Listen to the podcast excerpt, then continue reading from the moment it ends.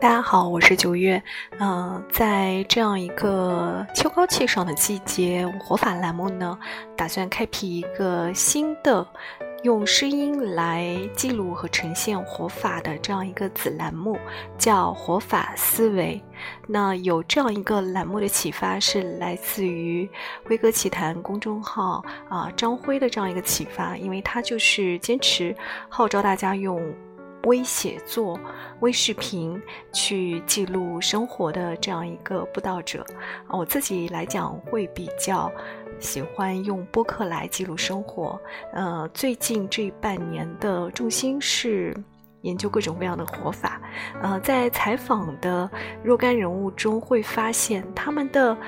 生活经历是来自于他们的个人的习惯，而习惯又是如何产生的呢？是来自于每个人的想法。所以，想法其实是改变活法的第一步。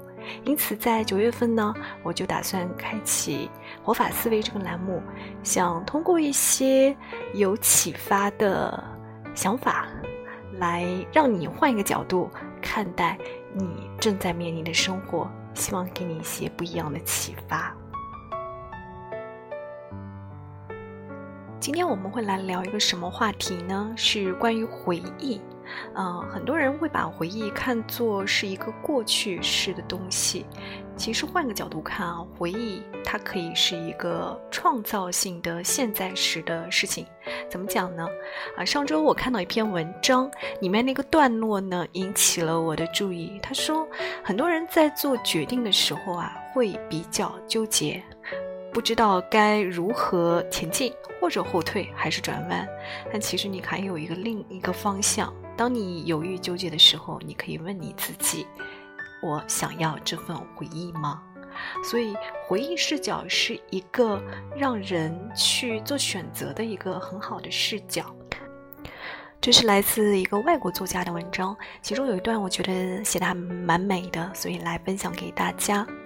他说：“当我回顾过去一年时，我记得阿尔帕尔克的一家餐厅，我在那里吃了很多美味的食物。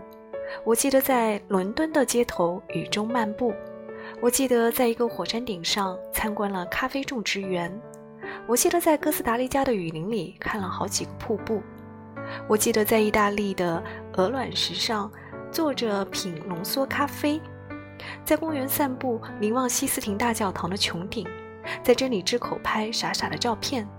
我记得在迪士尼公园连续待了三十天，度过了很多有趣的时光。我记得在加拿大温尼伯的艺术节上看了很多各种各样的剧，吃了萨摩萨三角饺配罗旺子酱。我记得这年的工作坊里分享的欢乐和见解，之后大家一起去吃晚餐。我记得是和我的女朋友一起做了所有的这些事情。啊，作者是这么说：他说，我们做的每一个决定都会成为一份回忆，我们一生中所有的决定最终会成为一系列的回忆。那么，哪些回忆是你想要的呢？也许它就是你做决定的一个基础。啊，关于这个视角，我觉得还蛮有意思的，所以才接下来来跟你分享。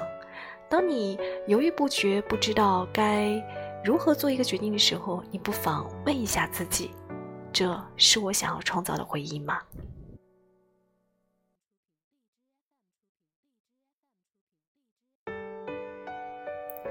感谢你的聆听。我们这个栏目的更新时间是每周的一三五，期待下一次我们的重逢。我是九月。愿你无论在世界的哪个角落，此刻都平安喜乐。